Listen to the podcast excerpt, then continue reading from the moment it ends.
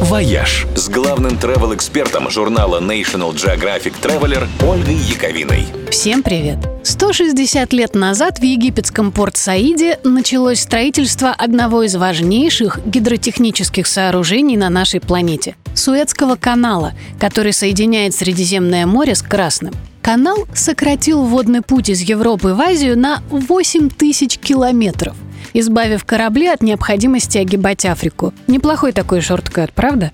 Неудивительно, что открытие канала было таким громким событием. Хотя сама идея была, мягко скажем, не новой.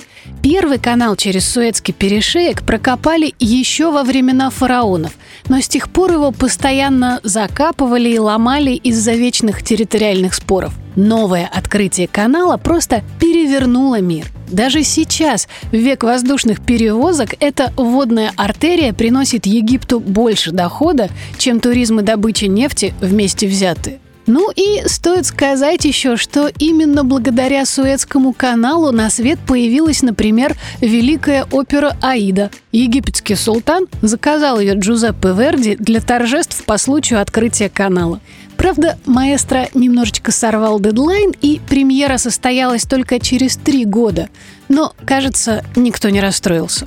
А еще благодаря Суэцкому каналу Америка обрела статую свободы. Да-да, потому что французский скульптор Бартальди задумал ее под впечатлением от путешествия в Луксор – Гигантская фигура под названием «Свет Азии» должна была стоять на входе в новый Суэцкий канал, как такой новый Александрийский маяк. Но скульптор не учел, что Коран запрещает изображение людей. Египетские власти от проекта отказались. И несколько лет спустя архитектор переосмыслил свою идею, назвал женщину с факелом античной богиней свободы, и статуя улетела в США. И кажется, снова никто не расстроился. Вот что значит хороший канал.